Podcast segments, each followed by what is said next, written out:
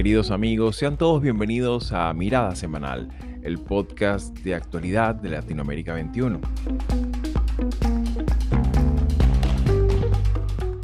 Como todos los domingos, analizaremos las principales noticias de la semana con el respaldo intelectual de Marisabel Puerta-Riera y Manuel Alcántara Sáez. Expertos califican como fundamental que el gobierno de Nicolás Maduro permita a través del acuerdo firmado en Barbados recientemente que se lleven a cabo las primarias opositoras, que se elabore un cronograma electoral para las elecciones presidenciales en 2024. Las conversaciones se realizan poco después de un acuerdo entre Nicolás Maduro y Washington para deportar a venezolanos indocumentados y en vísperas de las elecciones primarias de la oposición previstas para el 22 de octubre. Después de un año de haberse suspendido las negociaciones entre el gobierno y la oposición venezolana con mediación internacional, esta semana en Barbados ambas partes alcanzaron la firma de un acuerdo que para muchos pudiera representar una nueva fase en este complejo proceso que aún sigue en curso.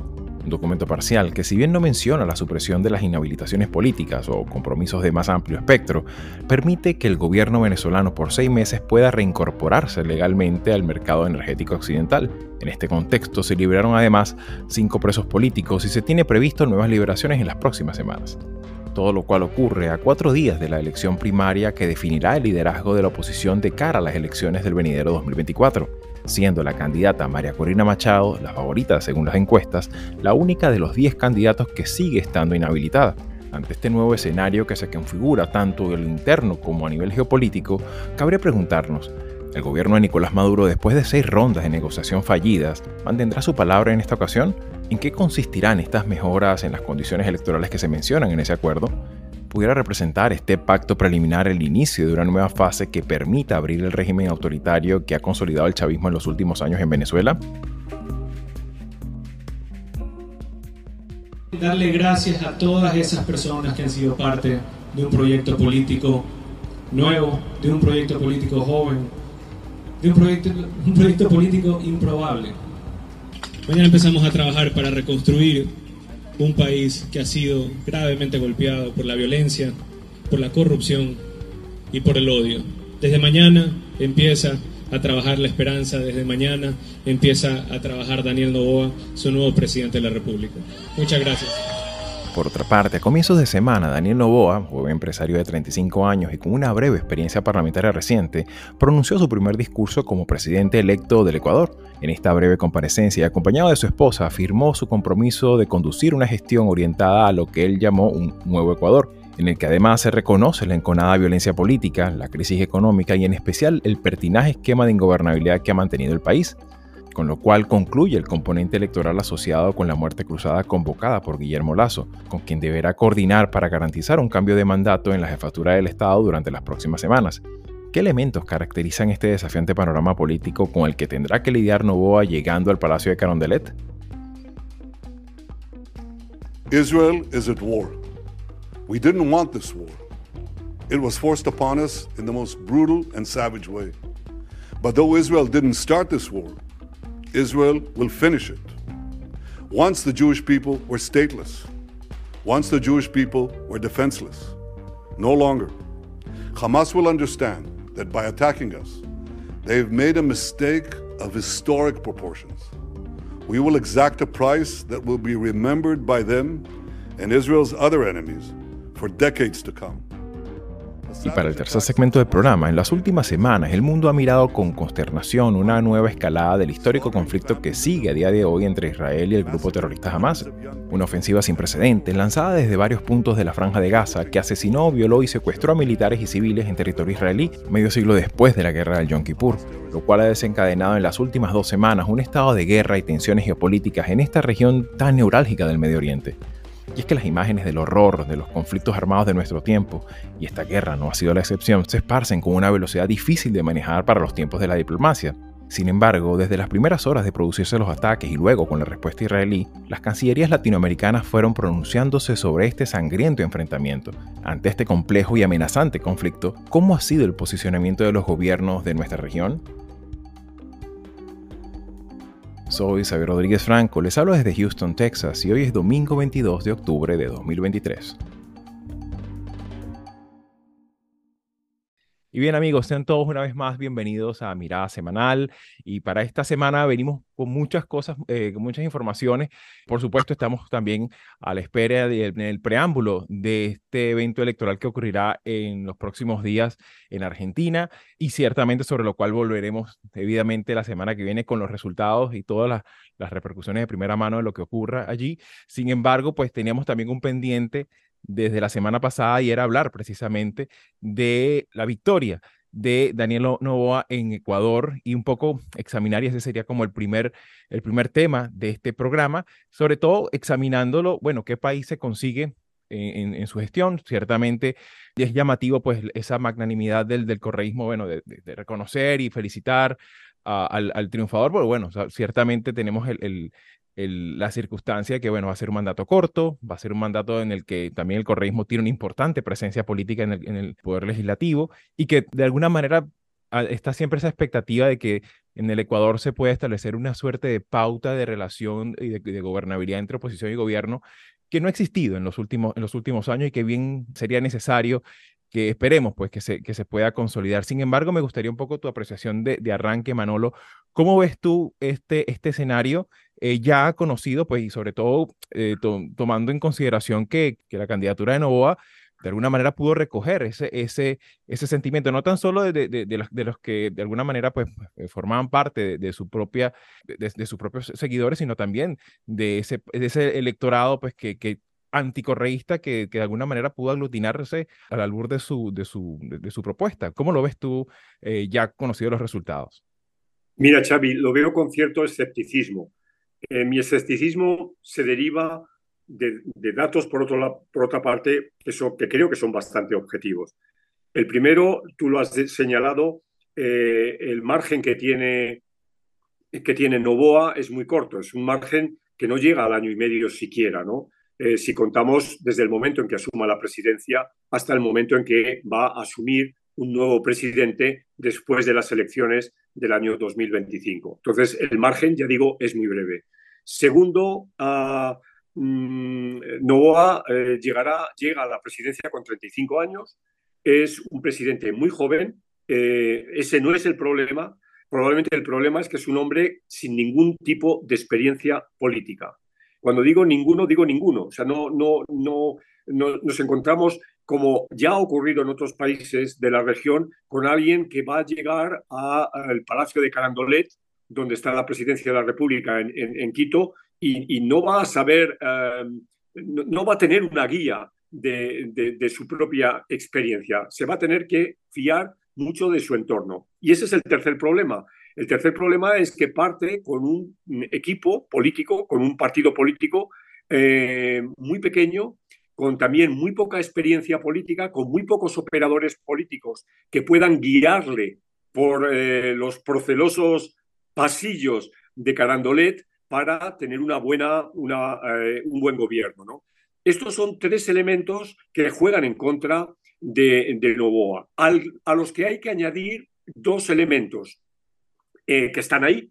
Uno es el clima de inseguridad, la realidad de inseguridad que vive Ecuador, eh, acuñada sobre todo en los últimos cuatro o cinco años, ¿no? Eh, que ha hecho que ahora mismo las cifras de homicidios, las cifras de violencia y de impunidad que hay en Ecuador pues tengan eh, un nivel de récord en la, en la región. Eh, hay que recordar lo que está pasando en las cárceles, por ejemplo, ¿no? donde eh, recientemente se ha producido ese asesinato de, de mm, individuos que estaban arrestados convictos del, del, del, asesinato que hubo en, en, en, agosto.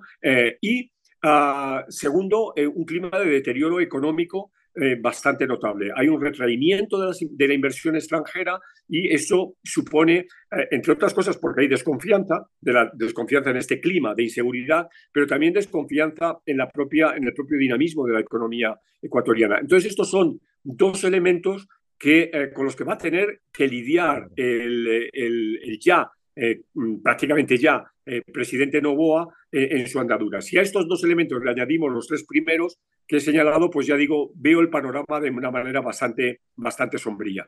Em, la buena noticia puede ser la que tú has dicho, es decir, que haya, que tenga un clima de colaboración con eh, el Congreso, con la Asamblea Legislativa. Eso sí que sería una buena noticia porque de alguna manera eh, supondría que el nivel de crispación, el nivel de, enfrentamiento en la clase política quitaría eh, grados a, la alta temperatura que ha vivido la política ecuatoriana en los últimos tiempos. Esto también puede ser, y me parecería además también normal, ah, una ah, táctica del correísmo, pensar que ya, bueno, esto lo que ha pasado ah, ya está amortizado y hay que pensar en las elecciones de dentro de 18 meses y hay que preparar un clima con un cierto sosiego donde precisamente el fenómeno anticorreísta se vaya, se vaya de alguna manera eliminando. Claro, creo que ese es un dato muy, muy importante, sobre todo cómo se va, ah, cómo se va a desarrollar ese, ese patrón de comportamiento de lo que es eh, de alguna manera, bueno, de una forma muy sólida, pues la primera fracción parlamentaria dentro de la Asamblea Nacional y por supuesto, de, en ese sentido, pues eh, evidentemente ya eso marca un poco la cancha, ¿no? Eh, y e, pero sin embargo, me gustaría también un poco tu apreciación eh, en, en, el sentido, Marisabel, de, bueno, ciertamente, pues la candidatura de la propia... Luisa González, pues pareciera que no consiguió, porque claro, ciertamente desde el arranque tenía cierto vigor dentro de, las dentro de las preferencias electorales. Sin embargo, eh, faltando, pues eh, creo que también el efecto eh, del, lamentable acontecimiento que ocurrido en, en, Ecuador, que bueno, que un, un, episodio que también conversamos en su momento en Mirada Semanal sobre el el sicariato político de, de Fernando Villavicencio. Creo que esto también, ah, eh, de alguna manera, pues tuvo una, erosión importante en su, en su, en, su propuesta, ¿no? De cara a, a, esta segunda vuelta. Pero me gustaría un poco también tu apreciación. ¿Cómo miras tú esta, esta, estos resultados, considerando, pues, que, que de alguna manera el corrismo sigue estando allí, ¿no? Yo coincido con Manolo en que eh, no va la, lo va a tener muy difícil, no solamente por lo limitado de su periodo, sino porque las fuerzas que llevaron a Lazo a tener que eh, prácticamente desarticular su gobierno y la asamblea, las fuerzas y, los, y las motivaciones de esas fuerzas siguen allí. Entonces, esto no se va a resolver con, con una elección si no hay cambios desde el punto de vista institucional y de políticas concretas, ¿no? Y ahí es donde yo creo que lo va a tener mucho más difícil, porque, por ejemplo, el desempleo, el desempleo joven, que por cierto los jóvenes eh, fueron quizás la fuerza eh, que, que, le dio a, esta candidatura, es lo que uno entiende, ¿no? Le dio a esta candidatura una... Eh, hay un voto de confianza allí, porque el desempleo es parte eh, del, del tema que agobia a los ecuatorianos y sobre todo a los jóvenes, pero también la inseguridad es parte de esa ecuación. Y, y lo que quedó claro de los dos candidatos, no solamente de, de Novoa, eh, es que no hay una propuesta concreta en relación a cómo van a, articularse esas políticas para combatir el, el narcotráfico, la, la, penetración del narcotráfico, su, por supuesto, su influencia en el clima de, de, inseguridad que hay en el país. Y entonces a eso se le suma la necesidad de, de, de, generar unas políticas que incentiven el, el empleo, sobre todo y, en y sobre todo con, con, el elemento de que, bueno, ya, ya es una violencia que tiene uno, una, una presencia en la política, en la dinámica política. Mataron un candidato presidencial. También amenazaron a un montón de, también de, de, de, líderes regionales en distintos ámbitos del país. O sea, estamos hablando de que ya esto pasa pues de, rojo a castaño oscuro, ¿no? Y que no se, claro, estamos hablando de un, gobierno que apenas va a comenzar, pero es que no se ve nada concreto y eso lo, lo han señalado ya varios analistas, no hay unas propuestas concretas. Pero yo tampoco creo que, el, es decir, coincido en que el correísmo no es que está, eh, eh, no, es que se, no es que se pueda hablar que está eh, derrotado, pero precisamente por esa razón es que quizás va a haber mucha más oposición hacia Novoa, no solamente para evitar que él pueda ganar una, una, elección para un periodo completo, sino para tratar de recuperar el, el, electorado que han perdido. Claro. Entonces, eso se va a ver allí, no solamente en, en, desde el punto de vista de la función legislativa, sino, digamos, de la política real. Y, y yo lo que me temo es que va, va a tener mucha oposición, no oposición clásica, sino que va a ser mucho más agresivo el, el, el, antagonismo político. Claro, y en ese sentido, por supuesto, vamos a estar muy atentos en mirada semanal de cómo se vayan desarrollando los acontecimientos. Esperemos, por supuesto, como siempre, nosotros tenemos la, también la, la, expectativa y, y, el, de alguna manera, pues, eh, quisiéramos que de alguna forma, la forma, la manera de, de, que la política se lleve, las, las, discrepancias, los acuerdos, se hagan también en, en, un margen mínimamente democrático, donde también existe el respeto que bien falta le hace a la, a la clase política ecuatoriana. Y también para pasar a nuestro segundo bloque del programa, ciertamente esta semana, y bueno, evidentemente pues no podemos pasarlo por alto, en Venezuela y lo que significa Venezuela para América Latina en general, han, pasado en los últimos tres, cuatro días la cantidad de acontecimientos que quizás estaban por ocurrir desde hace dos años, ¿no? Eh, ciertamente se conocieron este, este próximo domingo y cuando salga publicado este episodio se van a, se van a estar celebrando las eh, elecciones primarias de la oposición, unas, unas primarias sobre las cuales había muchísima controversia, tanto dentro como fuera de la propia oposición, pero sobre todo en, en, el, en el, la gran incertidumbre es, bueno, cuál va a ser el comportamiento que, que ha venido desarrollando el propio gobierno, habida cuenta el control que tiene de la institucionalidad electoral y sobre todo, pues, eh, considerando la, la, circunstancia, la terrible circunstancia de que buena base de, la, de, de, de, buena parte de la base electoral demográfica de la oposición ha salido del país, está totalmente desarticulada y claro, no tiene capacidad de participación política fuera del país. Eh, de, una forma también políticamente intencionada por parte del gobierno. Sin embargo, pues evidentemente en este contexto eh, también eh, se presenta pues una mm, digamos, una, una, decisión diplomática de retomarse las negociaciones, que en su momento, en primer momento se había planteado que iba a ser en México, pero bueno, se realizaron en Barbados, eh, con apoyo pues del Reino de Noruega, y que bueno, de alguna manera pues se había planteado eh, la, la, posibilidad de que esto se reiniciara, sin embargo, nunca, de cara a la opinión pública, pues también ha habido muchas sombras, mucha opacidad sobre el procedimiento, pero bueno, llegaron a un acuerdo, un acuerdo que se, se firmó entre ambas partes y que precisamente se da a pocos días de esta primaria, ¿no? Sin embargo, me gustaría un poco tu apreciación general de conjunto, porque bueno, aquí hay también otros actores, como es el caso de eh, la Unión Europea y, Estados Unidos, y sobre todo el levantamiento eh, bastante amplio pues, de, lo que son las sanciones que restringían el acceso formal, oficial y legal de, eh, de Venezuela eh, en, el, en, el, mercado energético, tanto el petróleo como gas, así como también en el oro. En ese sentido, Marisabel, me gustaría un poco tus impresiones generales sobre este, este panorama bastante complejo todavía, bastante incierto, pero que bueno, que, que cambia bastante el, el, escenario que teníamos hace pocos días atrás. Mira, Xavi, sabes que el, tema de, de, las sanciones ha sido usado y, y abusado eh, para justificar eh, eh, aproximaciones a, política exterior fallidas. En el caso de los Estados Unidos, muchos expertos en relaciones internacionales han advertido que, que no se puede seguir abusando de una herramienta que no, que no es un mecanismo para remover, eh, así sean dictadores, así sean líderes autoritarios, e, eso no es efectivo, ¿no?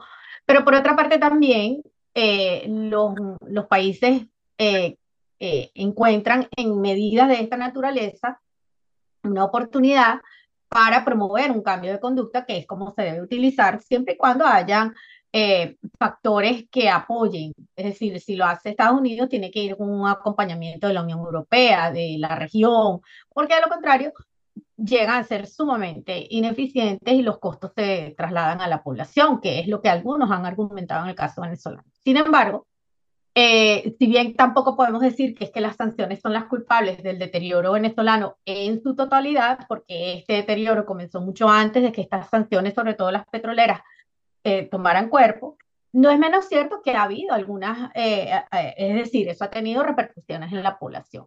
De manera que las negociaciones retomándose en el caso de las conversaciones en Barbados señalan que hay interés por parte del gobierno, por supuesto, en que se le levanten las sanciones, pero también hay un sentido de urgencia con relación a los recursos, porque viene una elección Maduro fracasó en su viaje a China para lograr más recursos, entonces de alguna forma eh, tiene que conseguir un piso financiero para no solamente la campaña, sino todo lo que implica una red clientelar y ahí es donde yo creo que la, la misión eh, eh, de, de es decir, la misión de los negociadores no es nada más lograr unas condiciones mínimas para la participación política de la oposición, es que también tiene que haber, eso no estoy muy clara, pero tiene que haber eh, medidas concretas para que el gobierno no utilice estas oportunidades para financiar su campaña a través de estas, es decir, de políticas clientelares, ¿no?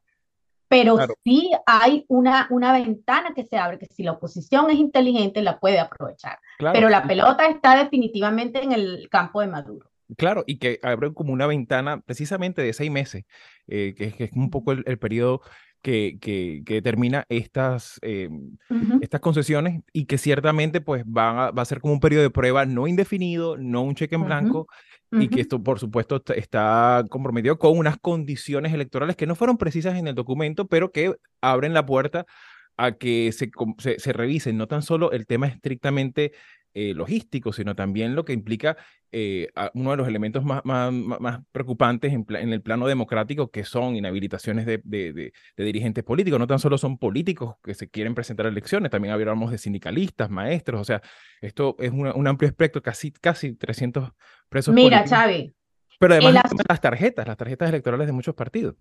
Pero es que el asunto está en que estos seis meses simplemente van a servir para que Estados Unidos monitoree si efectivamente Venezuela y su gobierno tienen la voluntad de cumplir con esas condiciones. Porque ayer Juan González lo dijo, si para noviembre no están dadas las condiciones en, en, el caso de los inhabilitados y en el caso de los presos estadounidenses, ellos van a revertir el proceso. Claro, es un poco el tenor de lo que dijo también Anthony Blinken, pero en ese sentido también me gustaría tu apreciación, Manolo, ¿cómo ves tú este, este, claro, estamos hablando de las séptimas negociaciones, hay un historial también de incumplimientos por parte del gobierno eh, venezolano, sin embargo, estamos, como dice bien, bien Isabel, en un contexto electoral en el caso de los Estados Unidos para el año que viene, también el caso de venezolano, hay una cantidad de circunstancias ahí que, que pudieran estar eh, alrededor de, esta, de, esta, de estas negociaciones. ¿Cómo miras tú todo lo acontecido esta semana eh, sobre el caso Venezuela? Sí, eh, antes cuando, hemos, cuando he hablado de, de, Ecuador he utilizado la palabra escepticismo. Quizás ahora la palabra que debo utilizar es la palabra eh, realismo. Eh, y, yo voy a mirar el problema desde, desde más fuera. ¿no? Vosotros, en ese sentido, y es lógico, tenéis una, un mayor conocimiento y una mayor sensibilidad eh, por lo que os toca, pero fijaros que hay un elemento a, a, propósito de esos seis meses que decía Marisabel y a propósito del momento que estamos encarando momento en Estados Unidos, que ya es la recta final, justo queda un año para las elecciones presidenciales, uh, y eh, en este año lo que no debe ocurrir en Estados Unidos es una turbulencia económica muy fuerte. ¿Por qué puede venir una turbulencia económica muy fuerte? Bueno, pues el carecimiento del precio de la gasolina. ¿Y por qué puede haber encarecimiento del precio de la gasolina? Por la crisis del Medio Oriente. Por consiguiente, yo, es decir, Estados Unidos, tengo que garantizar que no voy a tener grandes sobresaltos en algo tan sensible para mi economía como es el precio del petróleo. Y en este sentido, eh, darle ahora una eh, opción a, Venezuela, eh, comprometiendo el seguimiento en estos seis meses, como señala Isabel, y sin llegar a acuerdos, eh, por otra parte, muy firmes a propósito del monitoreo del proceso electoral, a propósito de asegurar que todos los candidatos y candidatas se van a poder presentar a las elecciones, etcétera, pues es el mal menor. Y entonces yo creo que la visión de, eh, de Estados Unidos es muy, bueno, el, la política es, egoísmo, evidentemente, es barrer para su casa y asegurar una posibilidad de que el petróleo, el siempre bienvenido petróleo venezolano, pueda asegurarme que el precio mundial del petróleo no se va a ir por las nubes y eso va eso pudiera descuadrar mi economía. Yo lo veo desde esa perspectiva y ya digo, quizás soy demasiado realista, no sé si decir que soy eh, también eso, eh, me invade el escepticismo hoy, pero lo veo por ahí. Claro, claro, y por supuesto, en ese sentido, pues hay que también considerar que es un proceso ciertamente complejo, que tiene muchas otras variables. También, como habíamos, como había comentado Marisabel, está también esa, ese, mm, esa incertidumbre con respecto al tema de las habilitaciones, que es el gran tema, sobre todo que pudiera estar afectando a, cualquiera que sea el el abanderado o abanderada de la oposición este próximo domingo y que ciertamente eso va a ser uno de los temas sobre los cuales eh, va a haber mucha observación, no tan solo de la propia oposición, sino también del, de la comunidad internacional, por supuesto.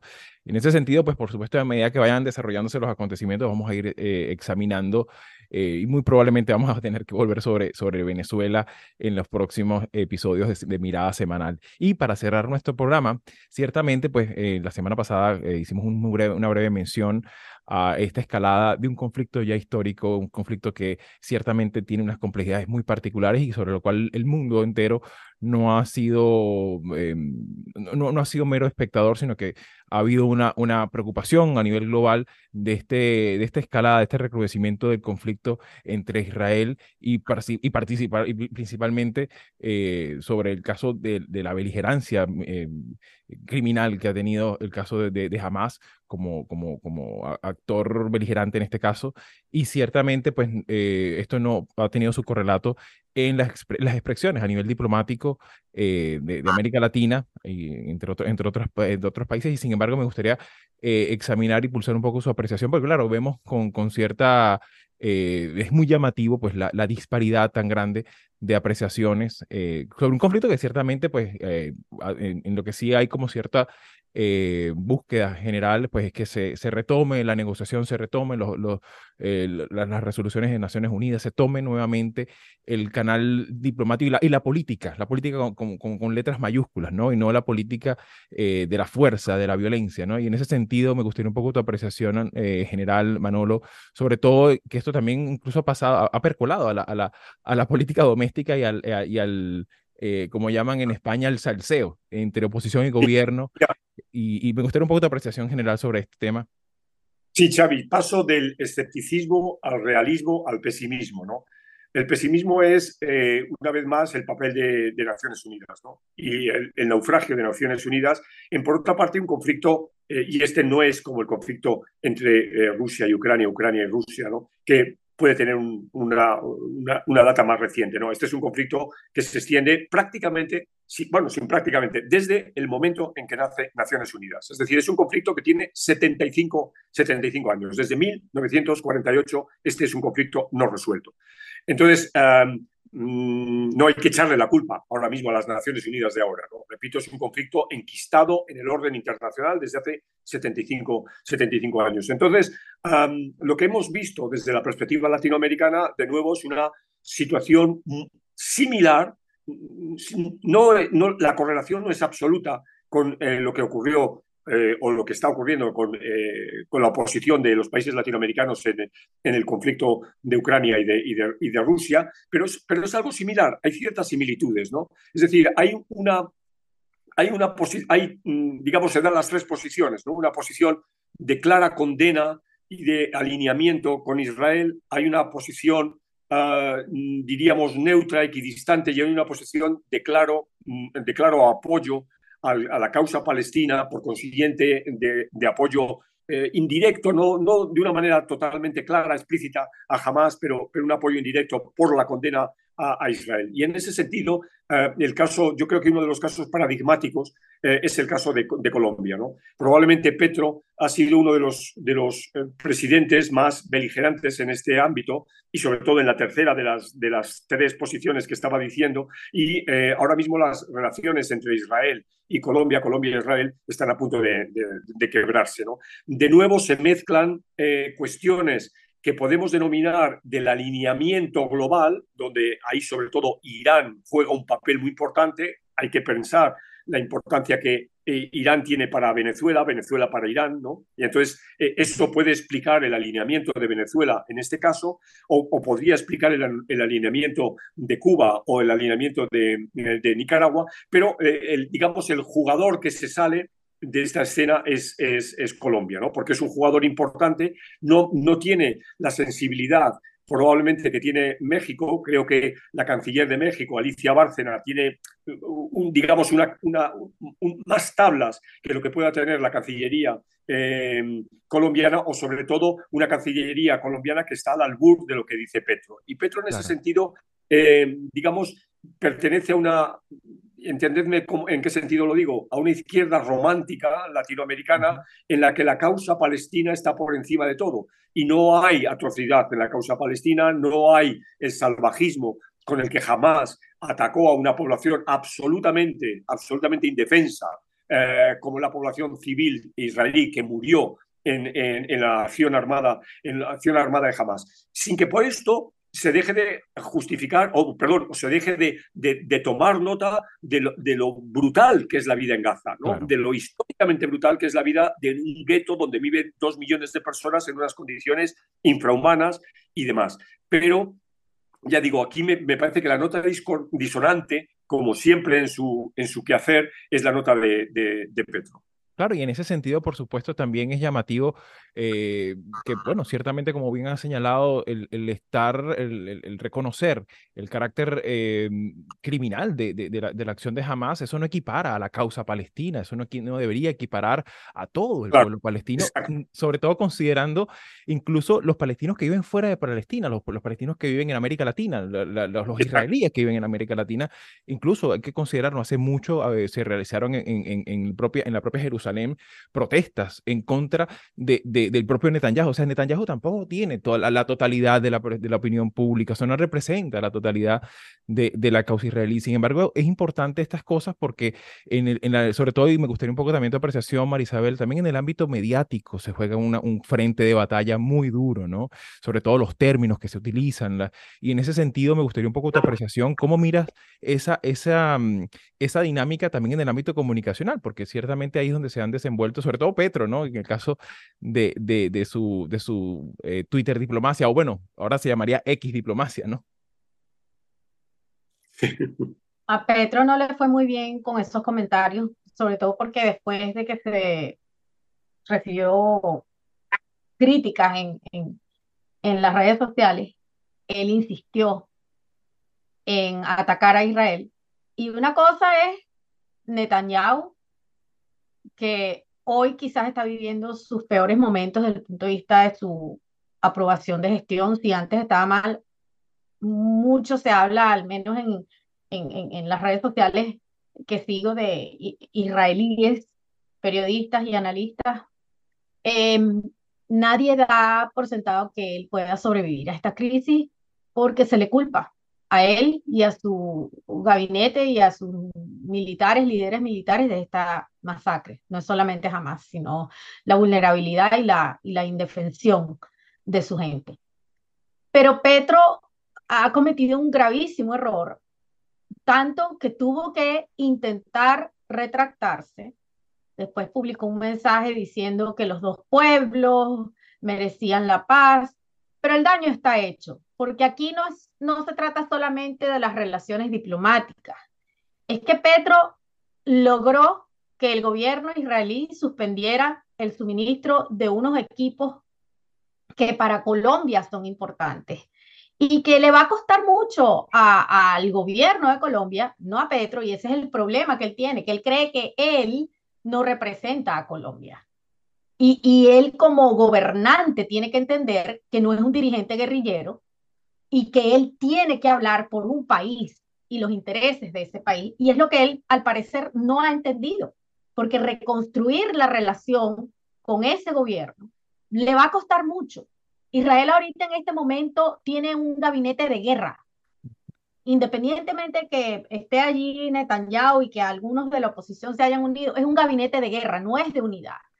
Y estar ahorita en este momento eh, en, una posición de beligerancia con un país que está atravesando por esta crisis, a mí me parece que es de una torpeza tremenda que no le hace ningún beneficio a su país. Lula, eh, Boric, todos ellos tuvieron una posición un poco más ecuánime, se puede estar a favor del pueblo palestino, se puede estar a favor del pueblo israelí, teniendo serias diferencias con sus gobiernos, pero eso no, Exacto, y sobre todo con sus justifica esta reacción. Claro, claro, por supuesto. Una torpeza tremenda. Y evidentemente también habla un poco de, de, de, esa necesidad que de alguna manera eh, se vuelve imperativo de que también presten atención al servicio diplomático de carrera, porque también hay que, considerar que la política exterior colombiana y su cuerpo diplomático es uno de los más profesionales en, términos de eh, precisamente eh, abonar al, terreno de la, de la paz y la resolución pacífica de conflictos en situaciones tan complejas como, como la que se vive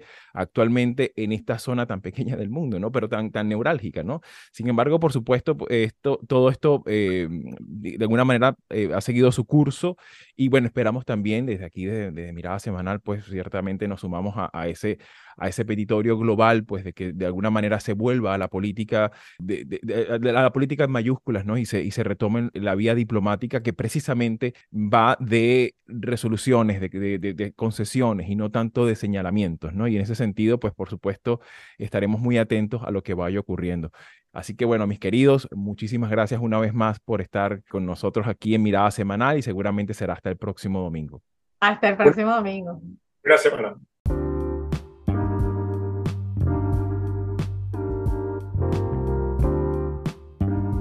Los audios utilizados en la elaboración de este episodio fueron obtenidos de The Voice of America, El País y el canal oficial del primer ministro de Israel. Soy Xavier Rodríguez Franco y nos escuchamos en Mirada Semanal el próximo domingo.